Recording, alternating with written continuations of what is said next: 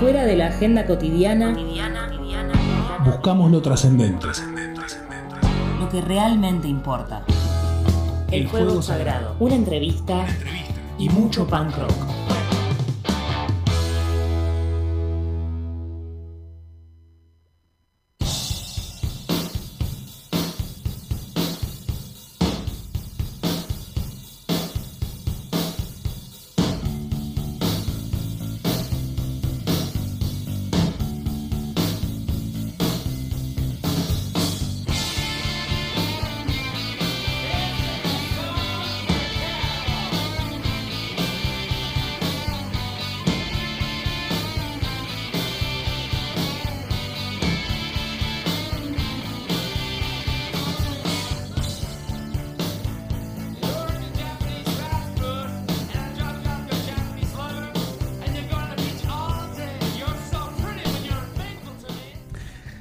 Buenas santas y queridas, estamos volviendo, retomando, renaciendo, viendo qué pasa en este 2023, porque estamos, eh, gracias a, a nuestro patrón llamado San Rock, San Pan Rock, o lo que sea que, esté sucediendo ahí arriba, que dándonos fuerzas para todos, el Fuego Sagrado, tercera temporada.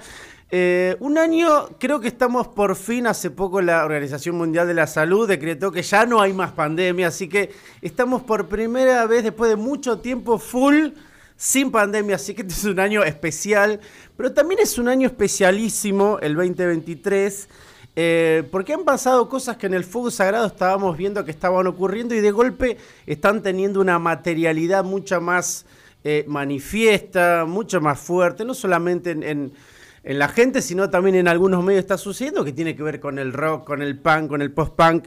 Por eso también en esta primera emisión de esta tercera temporada, invitamos a gente hermosa que, que tiene mucho que ver con ciertos lugares que no tienen tanta visibilidad y le queremos dar un lugar, voz, rostro, que, que también sepamos que ellos forman parte de todo lo que nos gusta y amamos de la música. Pero ahora, ahora los vamos a escuchar. En principio va a hablar la, la- la reina, diosa, sangre, corazón de nuestro programa, se llama Dani Bisbal. ¿Cómo le va?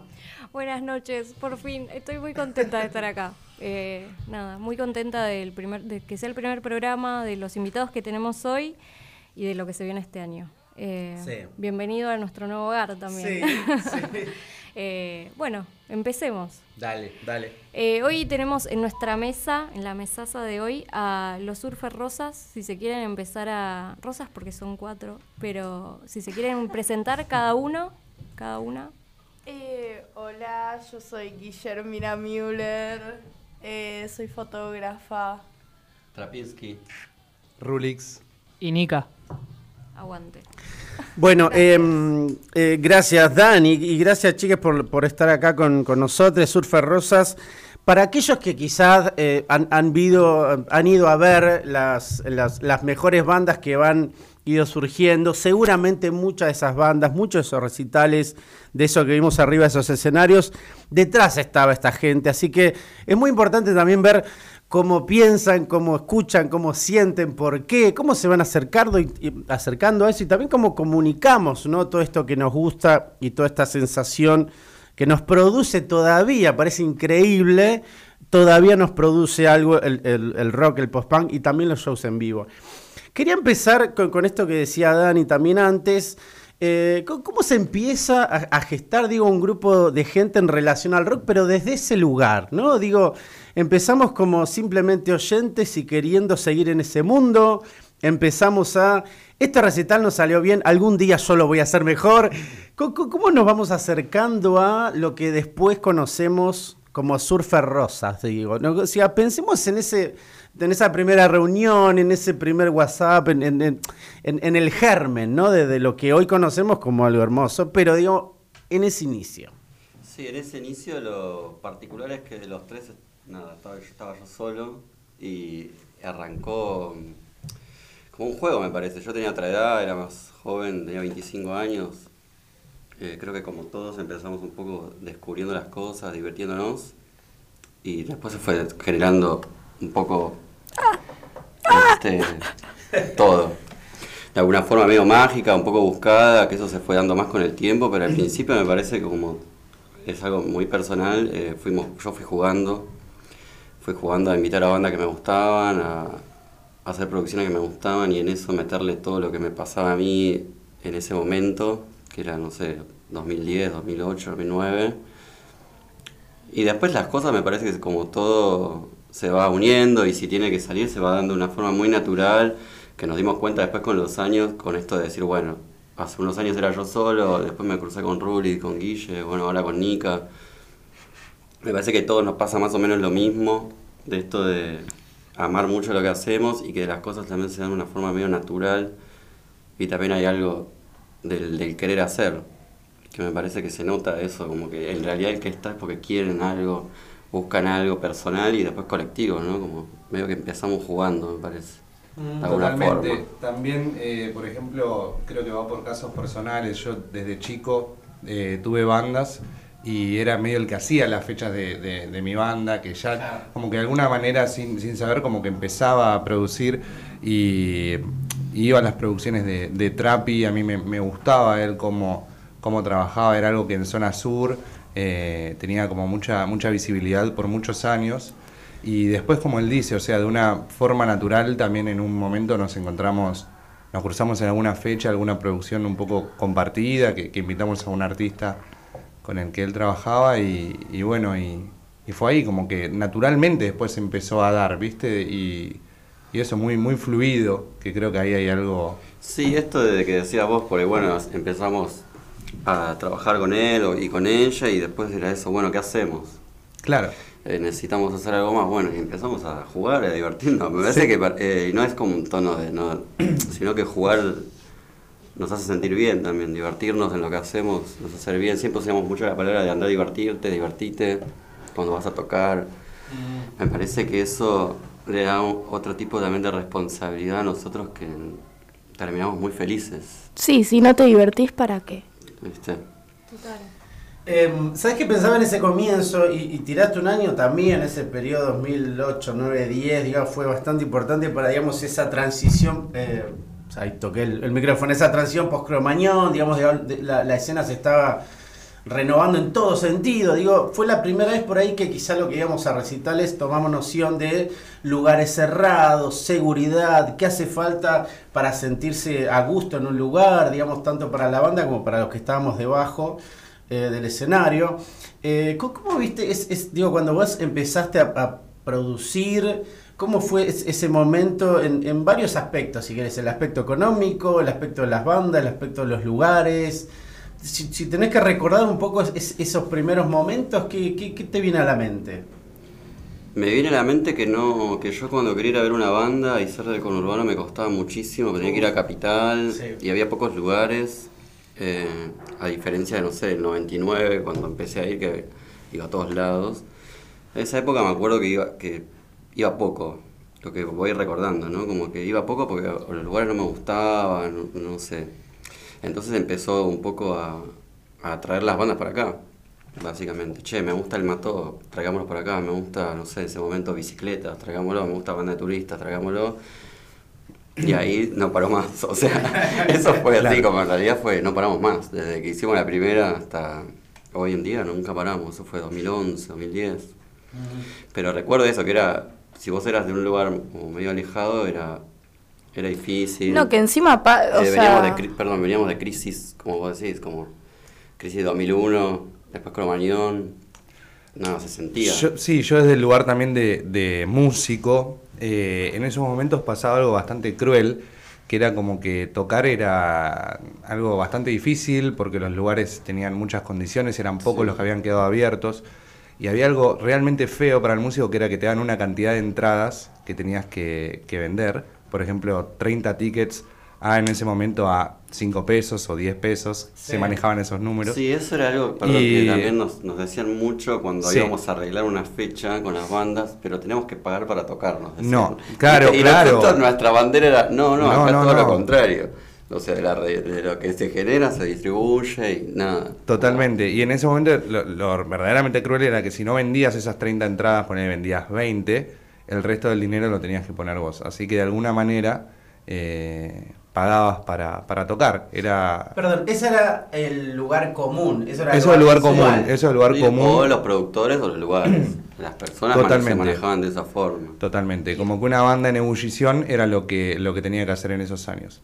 Y bueno, después con, con el tiempo y con, con diferentes maneras de, de producir, como la de Trapping Surfer Rosas, que era la que yo también veía en Zona Sur e intentábamos de alguna manera también producir, pero yo en Avellaneda no era así ya. Por eso intentamos hacer nuestras producciones.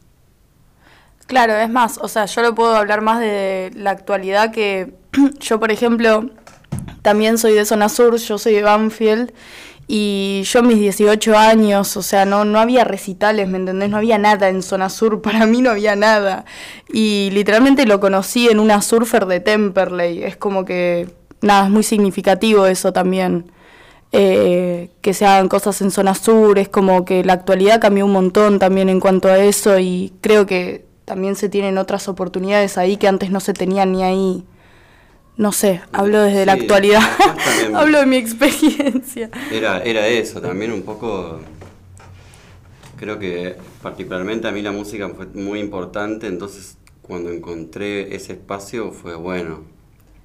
Quiero hacer mierda todo también, de cierto punto. Como bueno, tra- traigamos al Mató y ese día fue un quilombo, era la tercera cuarta fecha que hacíamos y ya explotaba y todo. Fue como un. Esto que vos decís, fue, ese momento fue muy particular también para la música independiente, para estas bandas y bueno, ellos encontraron un lugar en nosotros y nosotros en ellos, en, eso, en esa forma de laburar también, Me encantó. ¿viste? Che, y recién hablábamos, hablaban un poco del tema de, bueno, las entradas, el dinero, antes hablábamos de la diversión, porque, nada, trabajar lo necesitamos, pero si nos divertimos mucho mejor.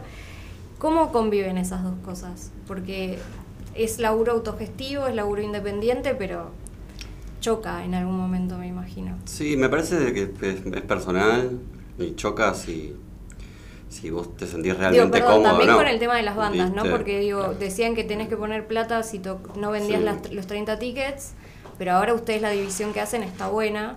Sí. Digo, todas las bandas con las que ustedes... Y bueno, las experiencias la contó Rulix, él pagó derecho de piso como joven músico, con productores totalmente Siniestros, violentos, sí. y bueno, eh, yo no, o sea, yo vivía eso porque mis hermanos son músicos y mis amigos eran músicos y sabíamos de eso, entonces Ah, tratamos de hacer todo lo contrario. Claro. Claro. ¿Entendés? Creo que la palabra que nos gusta mucho es la equidad, en realidad, sí. Creemos que el músico tiene que ganar, pero también el pibe de la puerta, también el stage, también el productor, El que vende la- las remeras, No o sé, sea, todos tienen todos. que ganar. Porque, porque no deja de ser un trabajo. Pero sí, obvio, y está bueno también que se le muestre eso a bandas que tal vez vienen sufriendo otros tipos de productores que todavía deben seguir haciendo eso. Sí, a todos. Sí, sigue no. repasando. Al que no le gusta, que no, no sé, se adaptará o no tocará, no sé, pero. Porque Sí, pasó mucho eso. Obvio. Y una de las últimas incorporaciones es Nika, ¿no? Sí, Vamos, Nica, vamos. Dale, Dale, Nica. Nica. Sí, hace, hace un muy poquitito. Yo vengo de La Pampa, o sea, de cero de, de cosas así como, como surfer y movida de bandas y es, es muy lindo poder estar trabajando con, con una red de gente tan buena onda. Este, y nada, es un contraste muy zarpado todo eso, como ver que... Porque, si, perdón, si en el sur no había Resis, en La Pampa... No, cero. Cero, menos que cero. Está en duda que exista. O sea, vos confirmás que existe como lugar. No, no sé, o sea, yo un día aparecí acá en Buenos Aires Y me dicen y que. un agente secreto me dijo que soy de La Pampa. Quedaba bien. Quedó bien. No, pero era cero, cero, totalmente nada. Y, y acá empecé a ir a ver bandas que me gustaban, que leía desde allá en La Pampa. En, en ¿Cómo cuál? como- El Club Visual fue la primera banda que Ay, mirá. ¿Y cuál fue tu primer show del Club de El emergente con Mujer Cebra y Buenos Vampiros. Tremendo. Claro. Fue Fechón. tremenda esa fecha. Eh, y ahí conocí al Pela y a, y a la gente del club. Y bueno, me empezaron a abrir puertas y a conocer gente y bandas que me gustaban. Y era como, che, esta música me encanta, me toca el alma, me toca el corazón, me cambia la vida. Y acá está. Es mi amigo, mi amiga. Nos juntamos, hacemos esto. Che, vení, organizo yo una fecha, caete. Es, es como hay toda una. Es como una familia. Estaba por decir eso. Eh, porque con Trapo nos vemos, bueno, con todos, nos vemos todos los fines de semana y termina siendo como una familia muy hermosa también. Sí, también acompañarse, como vos también, ustedes, de una manera independiente, nosotros sabemos que si ustedes necesitan algo vamos a estar y sabemos que viceversa es igual. Me parece que esas cosas como tienden a unirse siempre. Sí, Em, ¿qué, qué lugar ocupa, digamos, el, eh, digo, su parte fan de la música en relación a eh, poder generar un- una especie de show que les ayude a continuar como productora, digo, o, o- o pensar en me arriesgo todo por esta banda que a mí me gusta, no sé cómo me va a ir, o armo un show con, con estas bandas que creo que puede funcionar mejor, o, o- cómo pensar un show que esté bueno y que también le sirva a, la productora, digo, o hay algo ahí tipo de me tiro sin red a cada show. Lo tiro como pregunta porque me parece re interesante esto que planteabas. Digo, en un momento habrá sido el mató, pero ahora digo, antes de la pandemia y post pandemia también habrá sido. ¿Qué está pasando? Pues son momentos difusos. Las redes sociales descentralizó absolutamente todo lo que está pasando. Muchas veces hay bandas que tienen muchos seguidores y no se corresponde con la cantidad de tickets vendidos. Eh, ¿qué- ¿Cómo te manejas con, esa parte respecto de nos arriesgamos, probamos o jugamos? ¿Qué nombre querés usar en relación a eso, no? No, en, todo caso esto que es producir también hay una cuestión de eso de divertirse tiene una no tiene tampoco ese sentido de hagamos lo que queramos. Claro. sino nada tenemos reuniones tenemos proyecciones. Hay bandas que sabemos que no cortan por ahí tantos tickets pero tratamos de armar una propuesta para que los vean más. Me parece que Sí, tiene que ver un poco con con cuánto damos para que las cosas pasen también. No sé me parece que se hace de una manera como muy cuidada porque también somos fan de bandas que por ahí no cortan tantos tickets, pero somos fans y nos parece que, nada, que hay que armar un contexto para que las cosas pasen también. Me parece que es muy dañino el cómo funciona la industria, como para bandas que están tan buenas a veces no, no terminen pudiendo desarrollarse. Entonces, lo primero que pensamos es que se puedan desarrollar, que puedan tocar, que puedan tener un escenario bueno, que puedan editar, que puedan, no sé, tener el merch. Me parece que nada, Sí. acompañamos a los que más mueven, con los que menos, hay una, hay una, Es generar conexiones. ahí hay una dinámica que, que la podemos, creo que no, llevar bien. Me parece que sí, también me parece que ahí hay algo. Sí, sí, también creo que ahí hay algo de que de primero hay un line-up que hablamos y como que nos tiene que gustar, que también de ahí un poco a veces parte y, y también de que se da un montón de... El año pasado, eh, en el posteo de fin de año, etiquetamos 92 bandas con las Wow. que... Con, con la la- que trabajamos todo el año, ¿no? Claro, o sea... Todo el, todo el año, todas las producciones que hicimos, pasaron 92 bandas, artistas, solistas. Y nada, Entonces eso también es, ¿viste? es Eso. un montón, es darnos, porque tal vez decir dar oportu- oportunidades, pero también es darnos la oportunidad a nosotros de ver si nos gusta trabajar con la banda, de si nos gusta la banda en vivo, de qué nos, ¿no? O sea, qué nos da y después de ahí vamos viendo también, Sí, me es muy, parece. es muy relativo también eso. No sé si la palabra es relativo, pero hay bandas que no me gustan, pero que tocan igual porque la banda está buena. Claro. O sea, porque la banda está buena. Sí, total. Porque está buena de verdad, por más que a mí no me guste o, o no me guste mucho. Nada, me parece que hay algo que es cultural que, que nada, que está bien también que pase. No, no, no, no, Sí. no, no podemos ser tampoco, es eso siempre lo hablamos, como eh, de algo, decir, no, bueno, esto es lo que está bien, no, eso no, en realidad está bien todo y nosotros no sé, hacemos lo que podemos dentro de todo lo que está bien. Claro. Y pensaba también, eh, recién eh, nombramos lugares hermosos de zona sur. Una de las partes de mi vida me, crié en, en Quilmes, en San Francisco Solano, y me acuerdo mucho ir a Temperley, a fechas de surfer o, a otros lugares en el territorio zona sur, que en un momento en los 90 fue fuertísimo, ¿no? Digamos, de ahí emergen Babasónico y toda la escena sónica hermosa. Em, pero después pensaba en esto, digo, hay de golpe eh, focos territoriales que, que- digo, también pasaban en, el Grange con Seattle y lugares así, pero digo, pensemos pensando en el indie, en el under, en cierta zona de- del rock argentino, hay, hay lugares donde a veces se pone más fuerte la onda, ¿viste? Porque ahora está por ahí concentrado más en capital, o recién decías de La Pampa, por ahí no llegaba tanto. Pero pensaba en zona sur en un momento fue fortísimo. Digo, incluso ir al tío Bizarro empezó a hacer una Total. excursión de porteños, viste, que querían ver cómo era el mundo afuera. De Yo la creo que-. ¿Cómo es Bursaco? En serio hay un lugar, quiero ir hasta el final del Roca. Ahora, bueno, ahora creo en Mar del Plata hay algo, hay algo que está pasando muy fuerte. Me encantó, sí. Sí, eh, hemos ido varias veces. a, a Resis y, a- y también a, a seguir de cerca cómo está manejando allá la movida y está muy bueno.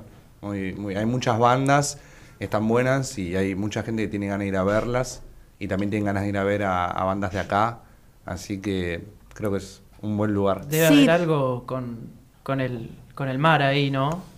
Con mirar y no ver fin. Sí, son cosas Que te impulsa a hacer que arte, son ¿no? más medio so- de- sociales, ¿no? Que- Sí. Porque en los 90, en fines de yo empecé a ir a fines de los 90, eso que decís vos existía como se notaba, pero después no, no estuvo. O estuvo por ahí con los Reyes del Falsete, Viva la Sí. como Sí, ahí. sí. Y ahora no, no lo veo tanto. Pero no sé bien por qué se dará, ¿viste eso? O por qué pasa ahora que, bueno, No, quisiera también- que pasa en Capital. Pero bueno, no sé qué les pasa a los pibes ahí, como que salieron como... Claro. No, y también siento que se va como formando. Es como que ahora que todo esto va creciendo, es como que cada vez los quieren de más lados también. Entonces se van formando más, eh, como más, no sé cómo decirlo, islas. Que eso está buenísimo. Pero sí, me parece que la, así, la más fuerte, fuerte es Capital. Pero también hay como una cosa rara con los lugares, rara en el buen Total. sentido, ¿eh? Pero digo, por ejemplo, Moscú tiene su recontra mega mística, no sé, eh, es como, son islas. Es, También eh, está el oeste, que, que dicen ahora que el oeste tiene el ajite y Sí, sí, sí. con varias bandas de por ahí que, que tienen su espacio, por ejemplo, Laberinto, Claro, eh, que, que generan una especie de mística y cuando vienen, viene toda la gente de- del oeste a, a los recitales acá en Capital, a ver una banda del oeste acá. Entonces es muy lindo como de pronto yo, no sé, yo vivo acá, nunca, nunca salí de, de Capital, salvo hasta Pilar creo, para estudiar. Y de pronto conozco gente de alrededor, ciudades de kilómetros que, no sé, yo creo que nunca hubiese conocido de otra manera si no fuese por la música y por espacios compartidos donde venimos a, a hacer esto. Está También creo que puedo, quiero sumar en, en relación a lo que decía Guille de, de eso, ¿no? De, de los lugares y cómo funciona la música con los lugares. Creo que también en Capital ahora se armó un circuito de, de- de bandas y de lugares, de que son las mismas bandas tocando en diferentes lugares. Y creo que eso también le da algo como un, que, que termina generando un, un foco de atención. Eh, y bueno, y pasó eso, como en su momento pasaba con, con el tío en, en Bursaco o, o varios venues de, de Temperley también. Eh, me acuerdo de haber ido mucho al, al borde de Temperley. Claro. O sea, muchísimo ahí ir a parar. ¿Al cual? Al eh, borde de Temperley, a la vuelta de mi casa. Y en un Bueno, momento sí. petecos también pasaban cosas muy interesantes, la- estaba muy bueno. la- me gusta esto que decís y ella que nombró a Moscú. Claro. Eh, y acá el compañero, ¿cómo se llama el lugar que dijiste del, del oeste? el laberinto, espacio cultural. Laberinto, cómo a veces generamos vínculo identitario, la identidad con un lugar, digo, o sea, como que, que lo llevas un poco como remera. Eh, digo, si venís de zona sur, fuiste mucho al borde y de golpe caes en Moscú, de- te sentís extranjero. Entonces, digo, está bueno esto que dijiste sobre la identidad, el lugar y cómo nos sentimos De, parte. de hecho, hasta en el oeste lo que pasa es que son dos salas de ensayo. Una es salas tifón, que es donde, donde empieza primero antes del laberinto, y después laberinto, que también es una sala de ensayo. O sea, es algo como que también ahí está pasando Sí. y, y van haciendo y se va formando. Eh, y después en Capital el circuito que se armó entre, entre el emergente de Almagro, Stramer, Moscú y que las mismas bandas puedan tocar eh, en esos lugares, eh, creo que también eso va generando como un foco, una tensión ahí puesta entre, en- entre la misma movida con, con diferentes grupos. Bueno, ya podemos ir cerrando este primer bloque. El año pasado ustedes editaron un disco de covers eh, que se llama Gigante, que es un tributo a Pixies.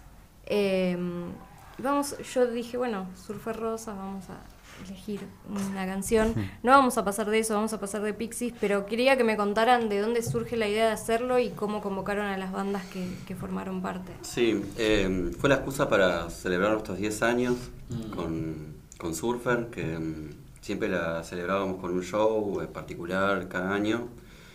Y ese año no tenía ganas de hacer ningún show, sino como dije quiero hacer esto. A ver si, en realidad fue algo muy personal, como a ver si lo puedo hacer. Y bueno, y empecé a convocar bandas y de repente es esto, como estaba, estaba encaminado todo, parecía que, que había que solo pensarlo y, y manifestarlo, buscar el estudio y empezar a hacerlo. Costó un montón, como dos años, Y lo terminamos de cerrar el año pasado recién. Eh, después de tanto, fue como dos años de laburo. Que Y- pensamos que no iba a salir, Mm. Pero bueno, después con Ruli y nada, y demás pudimos Sí. Pero surgió de ahí en realidad de eso. Teníamos que 10 celebrar de años, 10 años. Con los sueños estos de que lleguen a ellos, de que, no sé, de cosas que uno piensa, dice, che, bueno, se lo voy a mandar por mail, no sé qué, que terminó llegando. Y llegó. Ah. Llegó. Compartió la, la historia de Paz. Claro, Paz. Paz de Pixie, Ah, lo compartió y Muy fue bueno. como, wow. Etiquetando a toda la banda día- aparte, o sea. ese eh, día fue. Sí. Fue, no sé, todavía creo que no, no, no- voy cayendo. de Sí. poco, pero no lo entiendo todavía. Sí, es más, a él yo lo conocí y todavía era como, che, haces la tapa de... era como, haces la tapa del disco, era como, no sé, estaba todo re como pensado, yo no lo podía creer, ¿me entendés? Estaba haciendo un, un disco tributo a Pixies, mi banda favorita de toda la vida también, fue como, fue demasiado. Sí, fue Todo el proceso de- fue, fue hermoso, sí. de muy eso, de, de- de divertirnos, hacerlo y todo lo que pasara después iba a ser un regalo en realidad. Que lo comparta Pixie ya era demasiado regalo. Pero después que esté en las ligas, o Y que las ligas, o gente- claro, y que las ligas toquen mucho el tema en vivo, o sea, y también, eh, perdón, no es un detalle menor que eh, cada uno lo hizo a su manera, en su estudio, con mucha predisposición, porque todo tiene costos, horas de ir al, al lugar, eh, nada.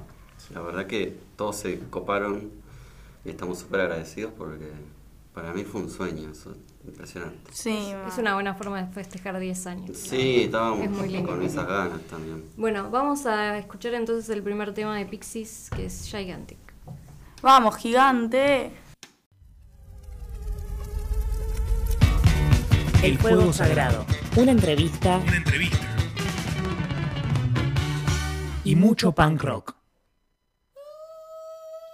Stop.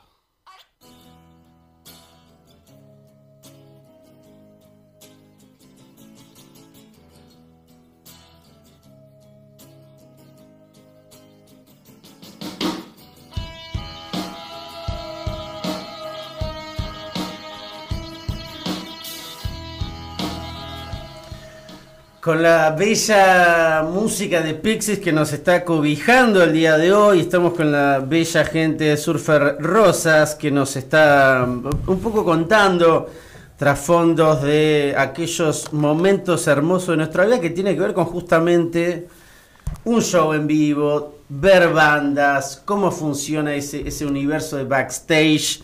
Eh, porque nosotros, claro, recibimos el plato servido, pero cómo se cocina, cuáles son los ingredientes, cuáles son los rostros, las voces que están detrás de eso funcionando, también detrás de los músicos, son estas personas bellas. Así que una de las cosas que, que quería tirar acá, digo, para sumar esto que veníamos hablando, eh, es si las movidas se pueden ver, se pueden anticipar, pueden, recién decías que, de que iban a Mar del Plata a ver qué está sucediendo ahí, digo, se puede, eh, no digo ver el futuro, pero sí, acá está sucediendo algo, ¿es posible eso? Eh, o lo vemos cuando ya está sucediendo y un poco nos subimos al tren, ¿qué ocurre con eso de los momentos que van cambiando? Porque a veces son imperceptibles, ¿no? Digo, todavía hay gente que está descubriendo al mató. Claro. O sea, Sí, total, total. que- o sea, no, no solamente están aquellos que lo vieron en el 2005, digo, hay, hay algo ahí que, que va, sie- siempre como que van... No, seguramente los 2005 no estén más viéndolos ahora. Claro. Se cansaron. Sí, sí, sí. Ya está. Ya está, ya está. Eh, en- entonces, en ese sentido, decíamos antes acerca de los lugares, pensábamos el comienzo del surfer, y, y como ustedes ya tienen más de 10 años como productora, pensaba eso, ¿no? Digo, ¿es posible ver una movida en tiempo real? ¿Es posible ir armando es- esos puentes entre, che, acá hay una banda en, en Flores, otra en La Pampa, otra, acá está pasando algo, van uniendo puntos? ¿Qué ocurre con una productora y los movimientos casi subterráneos que va teniendo la música, ¿no?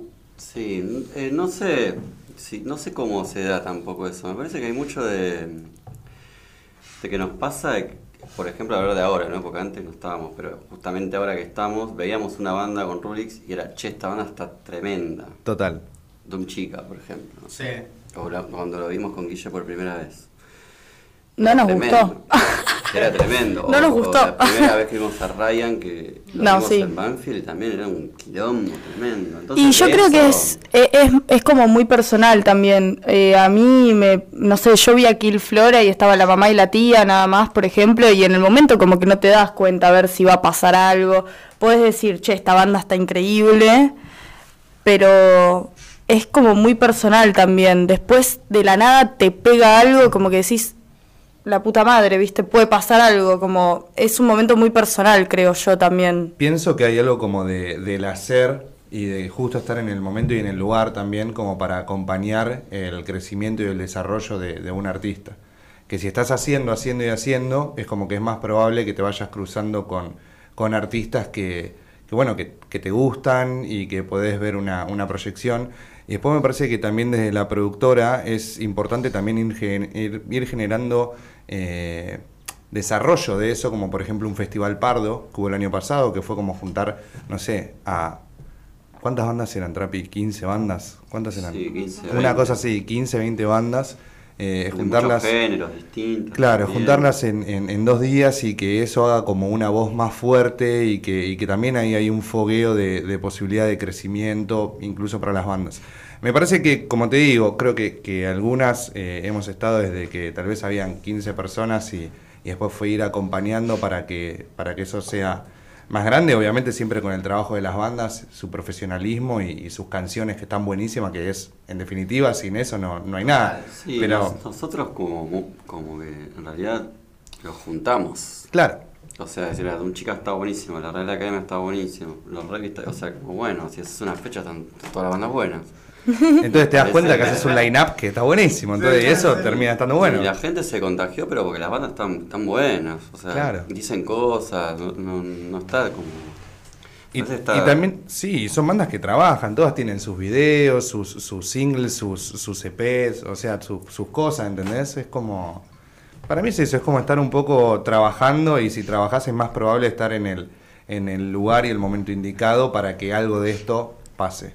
Che, justo te iba a preguntarles, además de armar las fechas y demás, ¿hacen algún acompañamiento a las bandas? Digo, porque me imagino que tal vez, no sé, Revis, por, lo- por, por ejemplo, ustedes ya son más grandes, vienen con bandas atrás, vienen con toda una historia, pero hay bandas nuevas que tal vez no tienen como las ideas o, o los medios para hacer un videoclip o lo que sea. ¿Ustedes hacen ese acompañamiento también? ¿Los Sí. apoyan o los ayudan o todo. lo que sea? Sí, sí, Sí. como yo me desarrollo como manager también, eh, qué sé yo, Rulix hace sus otras actividades dentro de lo que es también revistas o, o la Mira, productora. sí, hasta, hasta te digo, Y- hasta, hasta Revi, aunque tengamos más experiencia, cosas así, siempre necesitas Sí. una, una ayuda externa. Trapi nos ayuda en un montón de cosas, también Guille solo también. última impulsarlo también, como Claro. che, yo bueno, viste, hagamos videos, ¿cómo? No sé, hagamos videos. Y el otro día, no sé, nos vimos toda la filmografía de Boom Boom Kid, que era el ha- hazlo tú mismo, básicamente. ¿Por qué no? Es como yo también que dibujo o algo, a veces no tengo las herramientas, pero lo voy a hacer igual. De alguna forma, tengo que sacarlo, tengo que si, me parece que si tenés inquietudes o tu obra la querés como un poco visualizar, lo puedes hacer. Nosotros somos un canal y un, y un empuje y un bueno, hace falta esta guita, bueno, no sé, vemos cómo hacemos. El mismo y después- pone loca- su locación. Sí, obvio, para videos, o sea. Bueno, eso, o sea, ponen eso, fábrica una locación, o Guille hace tal trabajo, yo voy, no sé, voy a comprar de último. Pará, ¿no? Y nos fuimos, no sé, yo me he ido con Doom Chica en mi auto a Mar del Plata la primera Sí, vez que fueron. o Tratamos sea, de, Hacemos Ah, un de que no acompañamiento pasen- muy completo. Sí. De que no pasen por todo lo que pasamos, Rulix y yo, Sí, él total. como músico, yo como público, eh, que ahora no sé, vamos a La Plata y yo no viajo, pero bueno, viaja Nica. Sí. Y, y O tiene una ayudo. combi, no sé, y la producción trata de, de costear una combi para que vayan todos, ¿viste? Ida y vuelta, no sé. Yo me acuerdo que en- entré a trabajar acá en Surfer, este, haciendo gacetillas. eh, esos fueron los primeros trabajos que empecé a hacer. Y ahora estoy haciendo acompañamiento de prensa este, para los lanzamientos y para todas las cuestiones de varias bandas que laburan con nosotros. Entonces es, te ayudamos acá, te ayudamos allá, te acompañamos, te llevamos, te traemos. Siempre tratamos de dar Todo. eh, todo. Sí, desde todo lo que eso- podemos. O sea, siento que también como que cada uno entiende, me estoy escuchando un poco mal, no sé si estoy tan enroscando todo el... Pero mm, no, siento que cada uno también como que entiende mucho su fuerte. Yo, por ejemplo, no sé, entiendo que yo soy buena con las redes y que dentro de todo me recontra mega arreglo con todo eso, entonces literalmente con todas las bandas que laburamos en la Surfer yo estoy ahí con las redes, o sea, Doom Chica, Kill Flora, ahora Paranoia. Bueno, yo como, estudio, para- yo como estudio comunicación me, me mandé ahí a la prensa, ¿viste? Claro, sí, sí, es como que cada uno, bueno, y yo también siempre que puedo hago las fotos de las bandas porque me encanta y eso es como que para mí es lo mejor, o sea, Sí, después hacer todo para que una fecha también salga bien, o sea, facilitar desde que esté el mejor backline posible. Yo más o menos tengo ubicado que quién de cada banda tiene un mejor equipo de guitarra de bajo y decir, che, tal lo puede poner, ¿viste? O sea, Claro. como cuál tiene mejor fierro de batería, che, pedís el- ¿viste? Como eso también, pero para que salga todo de la, de la mejor manera y, y más profesional posible, que creo que es a lo que apuntamos y creo que sale, o sea, eh, creo que ese, ese acompañamiento es como un acompañamiento muy, muy integral, ¿viste? A, a la banda o hasta cómo subir la música a Spotify. sí, Eh, el pre-save, ah. Claro. Perdón, Todo. creo que eso que dijiste quedó eh, expuesto el día del, del nuevo día, digo, como vienen laburando y que de repente hicieron ese fechón con un line-up increíble y que salió bárbaro. Digo, ¿cómo la- no sé cómo la vivieron ustedes, pero... Hermoso. No, que también somos todos fue- amigues. Fue, Fue hermoso, sí. fue Sí, hermoso. Digo, porque vienen armando fechitas, o sea, no fechitas, pero son fechas más chicas de tres bandas, qué sé yo, que harán siete. Tuvimos la en- posibilidad también, ¿no? Un poco de eso. Veníamos haciendo un montón de fechas que estaban yendo bien. Bien, en- para nosotros, en este caso, sí, siendo frío como productores, bueno, bien, iba gente, se vendían entradas. Claro. Entonces, bueno, esto de ser independiente y cómo visualizamos algo que terminó saliendo en todos lados, de porque no quedó otra. Porque nosotros no trabajamos con prensas, ni nada, todo fue mucho de esto, ir yendo lugares por lugares, conquistando lugares, de- conquistando, bien dicho, ¿no? Como llevando nuestras producciones, que la gente vaya proponiendo buenos buenos videos o buenas gacetillas, todo, para poder llegar a eso que, nada, costó todo un año de laburo y que por suerte pudo salir por todos lados, que era lo que buscábamos en realidad. A veces cuesta mucho de este lado decir, che, ¿cómo hago para estar acá? ¿O cómo hago, viste, para poder tocar en un lugar mejor, en mejores condiciones? que Esto, poder costear una combi, poder, poder tener un catering, no sé, como muchas Mira, cositas que, para- que, se- que es mucho esfuerzo. Pero, pero ¿qué, Totalmente. qué respuestas das cuando te preguntan? No, no sé, yo la- siempre hicimos lo mismo, eh, me parece que encontramos una posibilidad y cuando vos encontrás una posibilidad nosotros agarramos La vamos y a aprovechar. mierda. O sea, básicamente era, che, Si hay un lugar que tiene buenas luces, eh, una vez te dije, si hay un lugar que tiene buenas luces, una buena pantalla y buen sonido, queremos que haya un sonidista, un iluminador y visuales para la banda, y que la, Claro. la banda pueda dar lo mejor que pueda. Y después en lo que fue el Vorterix, que, que sí coincido en que salió bien y también que lo disfrutamos, fue porque también hubo un trabajo previo muy grande, de muchísimas reuniones, el equipo era muy grande, eh, 65 personas hubo trabajando ese día. Wow, hablamos del festival eh, Nuevo Día por si alguien está sintonizando o escuchando en Spotify. Momento histórico, momento no histórico, momento de llegar a algún lugar, momento de un paso más en la batalla. ¿Hay algún título interno ahora que pasó ese momento hermoso, increíble? Digo, porque se hablaba en redes de, de- ya era histórico antes de vivirlo, mucha gente tuiteando en tiempo real, pues yo lo cubrí para Infobae, y después ahora que pasó, digo, eh, fue, fue una piedra que hizo muchas olas, ¿no? Como viste cuando tiras en el estanque y, y se ven esas resonancias.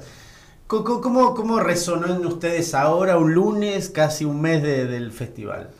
No, yo creo que lo va pasando de maneras particulares a cada uno. El día anterior estábamos todos muy conmovidos, nos juntamos a comer porque éramos un... brotaba emociones por todos lados, ¿no? Yo no dormí, creo. No, dormimos bien. vamos Ah, pudieron dormir. este, Sí, bueno, sí, sí, yo creo que todos pudimos dormir bastante bien. Nos creo. juntamos a comer eh, la noche anterior. A mí particularmente el día anterior estaba como que sentía que no, no, no sé, que no, no.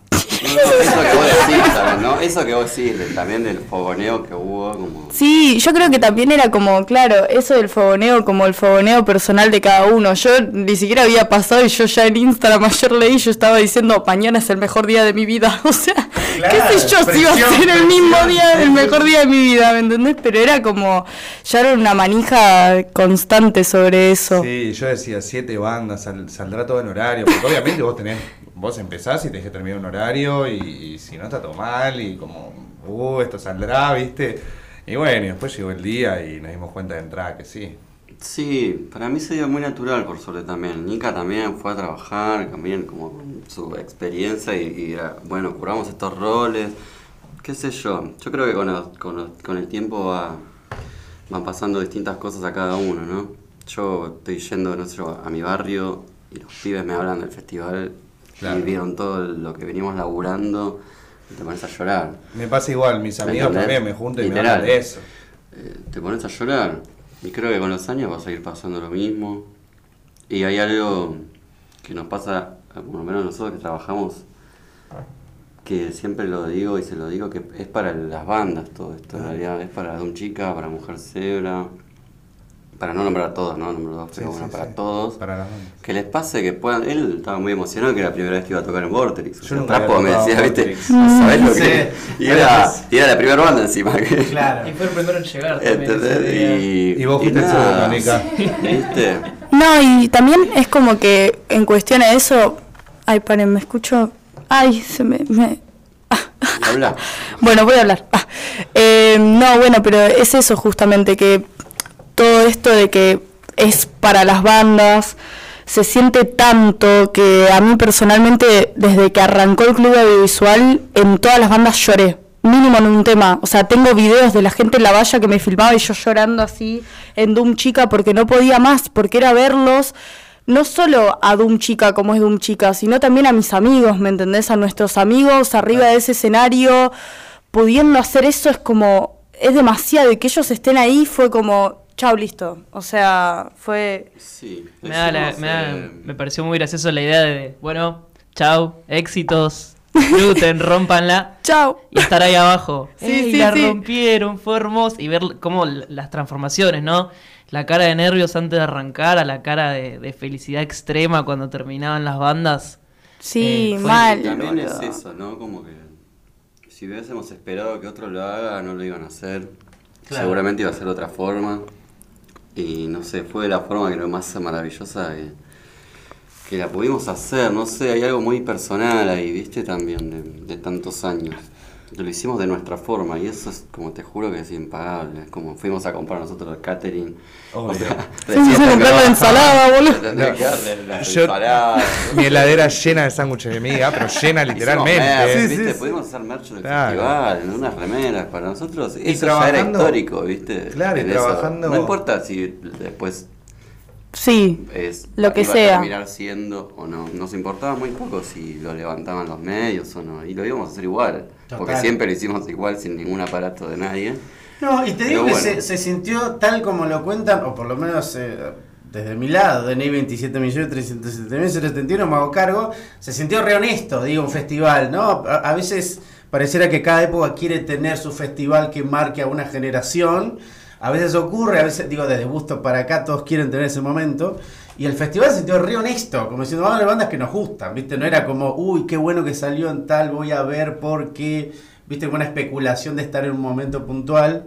Y se sintió desde ese lugar. Em, algo que nos preguntamos mucho con Dani, eh, desde el primer de la temporada, la segunda también.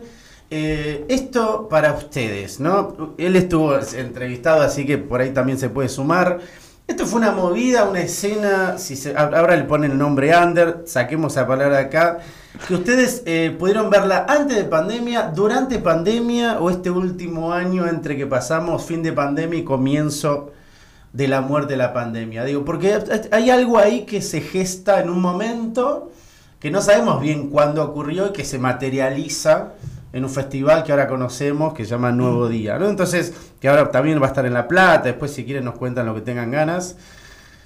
¿Dónde comienza el corazón de lo que latió en el Festival Nuevo Día en el último Vorterix? ¿no? ¿Cu- ¿Cuándo les parece a usted o, le- o les late a ustedes que empezó? Eh, no digo que el 16 de octubre de 2018, sino como, No. ¿les parece fue antes, durante, hace Para- poco? Yo creo que cuando se empezó a abrir un poco la pandemia, y esto es personal me parece también. eh, Sí.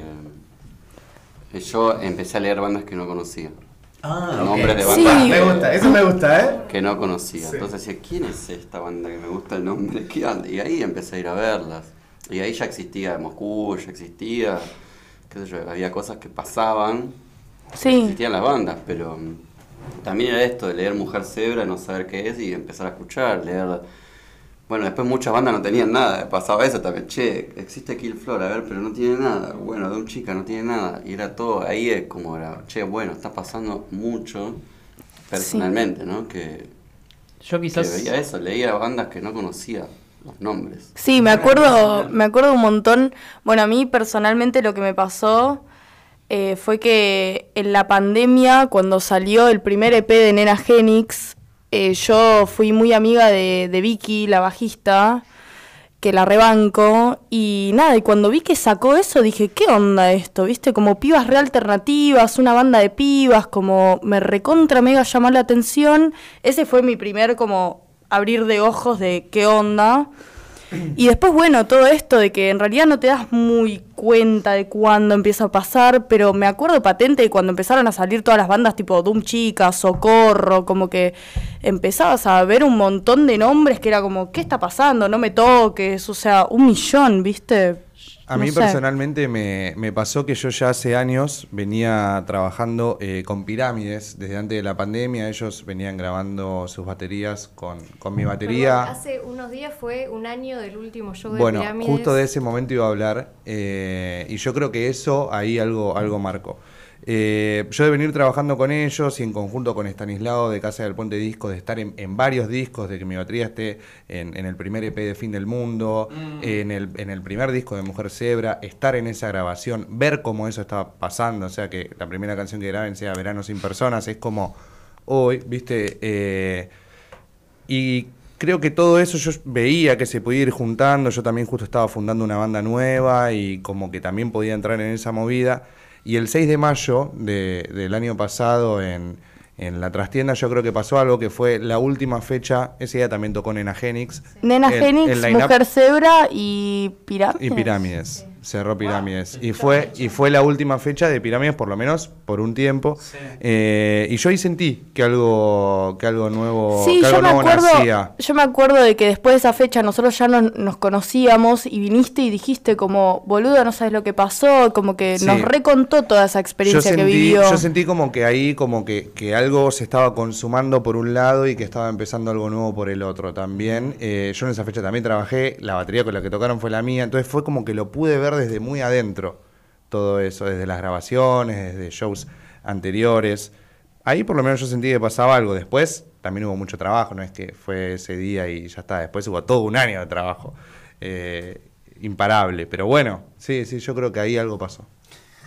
Bueno, y otra de las cosas que me parece importante, lo tiro a la mesa de laburo, cada uno diga lo que le parezca. em, yo sentí que me, cuando empezó la pandemia que iba a vivir abajo de la cama durante los próximos 40 años porque venía el trap, freestyle. Está todo bien con el estilo, el género, lo entiendo. Pero yo sentía que no me conmueve, no, no me atraviesa, no me copa, entonces digo, bueno, este es el mainstream, listo, me pongo abajo de la cama a abrazar mi disco de Joy Division. Entonces, de golpe, post pandemia, ocurre esto, como este, como este renacimiento, eh, o reinvención, o lo que quieran, o como quieran llamarlo. Pero me preguntaba, digo, ustedes que vienen la banda hace un montón, y a veces es difícil pelear los lugares de la hegemonía, ¿no? O sea, desde el eh, y no todos queremos ser campeones morales, a veces queremos ser campeones que nos vaya bien de verdad.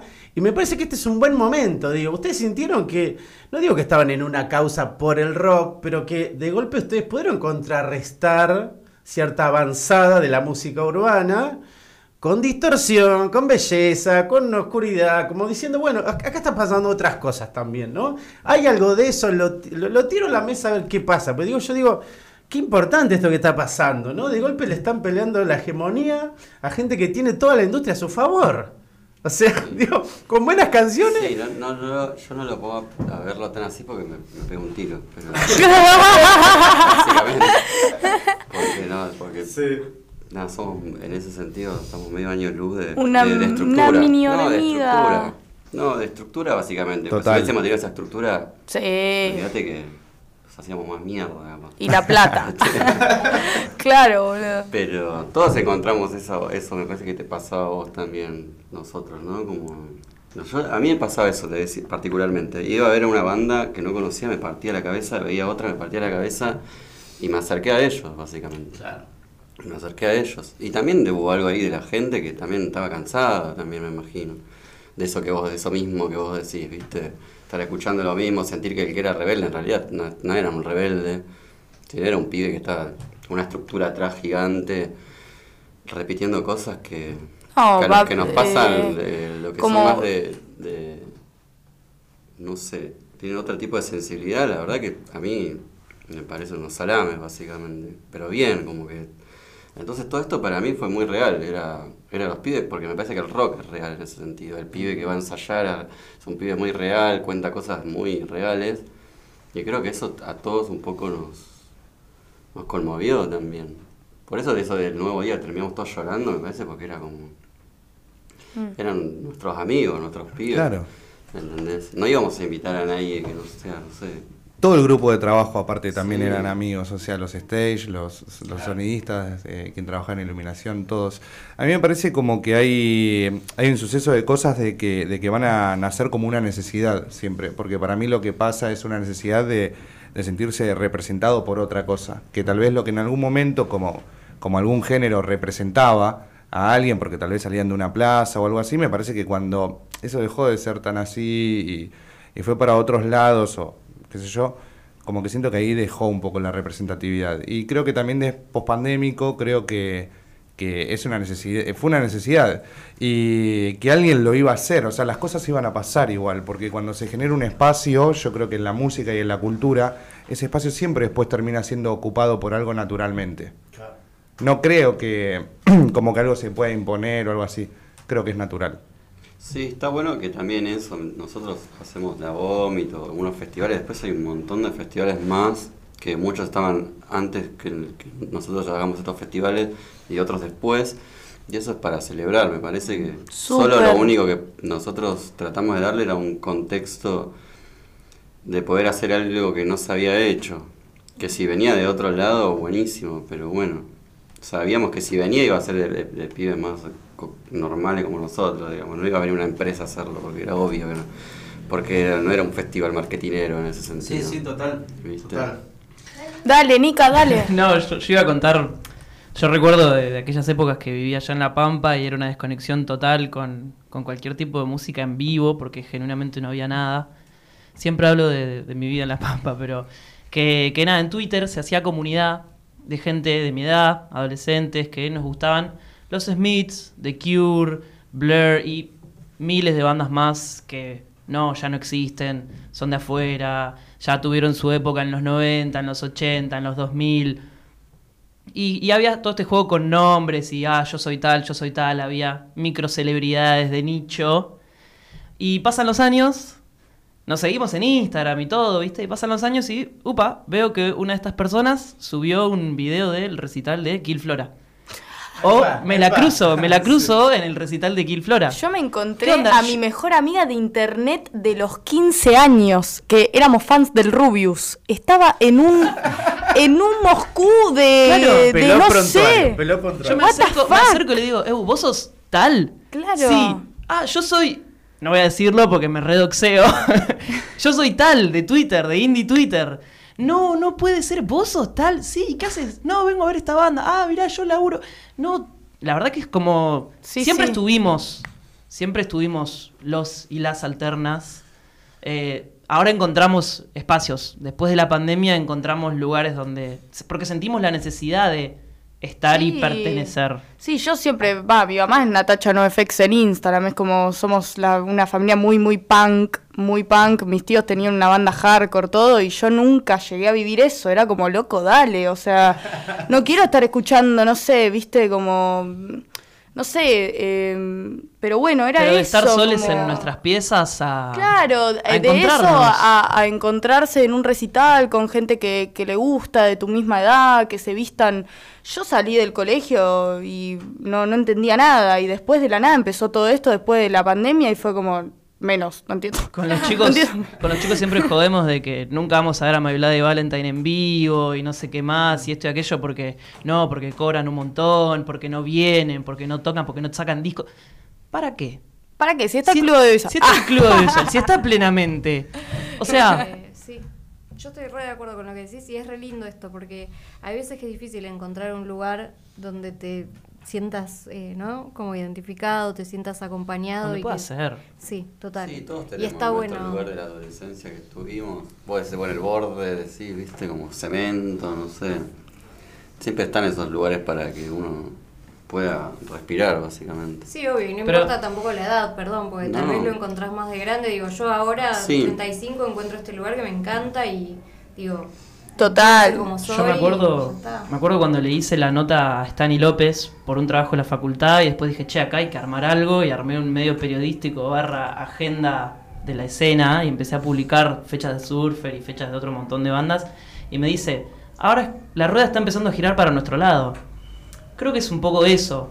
Eh, yo creo que van a convivir y de hecho te das cuenta que conviven Sí, porque eh, Juanita de Doom Chica está tocando con K4 y siempre hay un intercambio entre, el, entre la, la escena del hip hop, trap o como quieras decirle, y la nuestra. Este, y está bueno que se dé porque es como un mutual. Pero ahora te- tenemos nuestro espacio. Eso está bueno. Bueno, eh, llegamos al final. Bien ahí. Dos bloques hicimos, Bien ahí, chicos. bien ahí. Un quilombo bárbaro. Bueno, eh, me parece que es el momento de hacer la pregunta que hacemos siempre, porque aunque estemos en la tercera temporada, eso no va a cambiar. Eh, nosotros nos llamamos el fuego sagrado. Ruli, vos podés no responder si querés, porque ya lo Ay, ya respondió diez No te veces. hacer pasar por esto otra vez. Pero a nosotros nos gusta saber cuál es el fuego sagrado de las personas que nos visitan. Guille, ¿cuál es tu fuego sagrado? Ay, Qué difícil. No sé, eh, no sé. ¿Qué es lo que te levanta todos los días y te hace encarar la vida? Yo, ay, Es muy difícil. es muy difícil. Nika va primero. No, no, te preguntamos. Eh, ver videos de gatitos. Ah, no, eh, no, yo creo que sí, la música, literal. O sea, yo sin, sin música no existo, no vivo, no, es muy cliché decir eso, pero es una verdad. Es lo que dije yo cuando... Ah, sí, sí, la música, la música. Sí, Qué chica interesante. No, pero posta, no sé, creo que es lo primero que se me Ah, ocurre. pero la música es, digo, por lo menos hoy lo que nos junta acá y me parece que es una de las cosas más importantes que tenemos. Sí. ¿Trapo? Sí, creo que nada, es lo mismo, ¿no? El arte, si no hubiese existido eso, creo que me hubiese matado. Y, y nada, me parece que de ahí poder construir, por lo menos yo, construí toda mi, mi- vida y, y me desarrollé y, y no sé, y poder compartirlo con los demás o que eso también pueda hacer algo para que otro encuentre un lugar, un espacio, pasarla bien, me parece que con eso estoy, estoy, estoy bien, me siento bien. Eso me hace sentir bien, sí, levantarme y tener que, que hacer un montón de cosas que me gustan. Sí. Re. ¿Vos la querés responder? Yo creo que desde que vine acá por última vez un poco cambió, porque estuve pensando y leyendo otras cosas y, y bueno, si bien ese, en ese momento había dicho como algo transformador, como transformar, eh, estaba pensando últimamente como que eh, la música es una rama del arte, el arte está como relacionado con la cultura, la cultura con la sociedad, y después de eso, no sé, tenés historia. Entonces como que eso, ¿no? Transformar la historia un poco como que, no sé, por ahí. Sea chico o grande, no importa. Como que por ahí. Nika. Eh, para mí, o sea, va a sonar, no sé. Yo creo que hasta en un tiro trapi lo, lo dijo, lo escribió una vez en un cuaderno y cuando lo leí fue como. Y los- lo subieron y no sé qué. Para mí es, es el amor por las cosas que hago y por la gente con la que comparto. Este, yo creo que esa es la mejor forma de resumir eh, mi fuego sagrado. Me encantó. Muy bien. Hermoso, hermoso. Bueno, y para cerrar eligieron un tema eh, de Eterna. Sí. Eh, ¿Lo quieren presentar? ¿Cuál? Y decir por qué lo eligieron. Eh, elegimos recién, cuando salga a tocar. Me parece Ay, que, vamos a cantarlo. A todas nuestras bandas. No sé, hay algo muy personal con Eterna Inocencia que eh, nada, nos guiaron mucho el camino, nos siguen guiando. Y me parece que esa canción habla un poco, representa lo que nosotros hacemos, que es eh, mirar para atrás y que estemos los que queremos. Sí, con nosotros están nuestros amigos. Bueno, gracias a todos, a todas, a todos. Gracias, gracias, Walter. Gracias. Eh, y nos vemos la semana que viene, nos escuchamos la semana que viene. Vamos, vamos. vamos.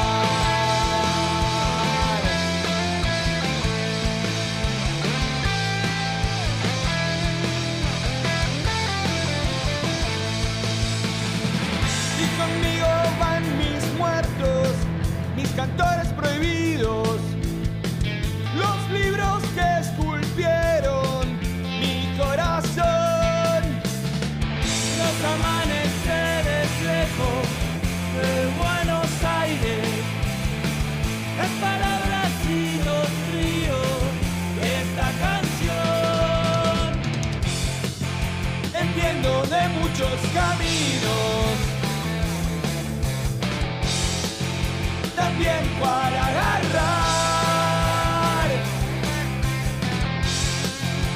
amigos tejiendo un destino y un sueño intacto, templado entre amores.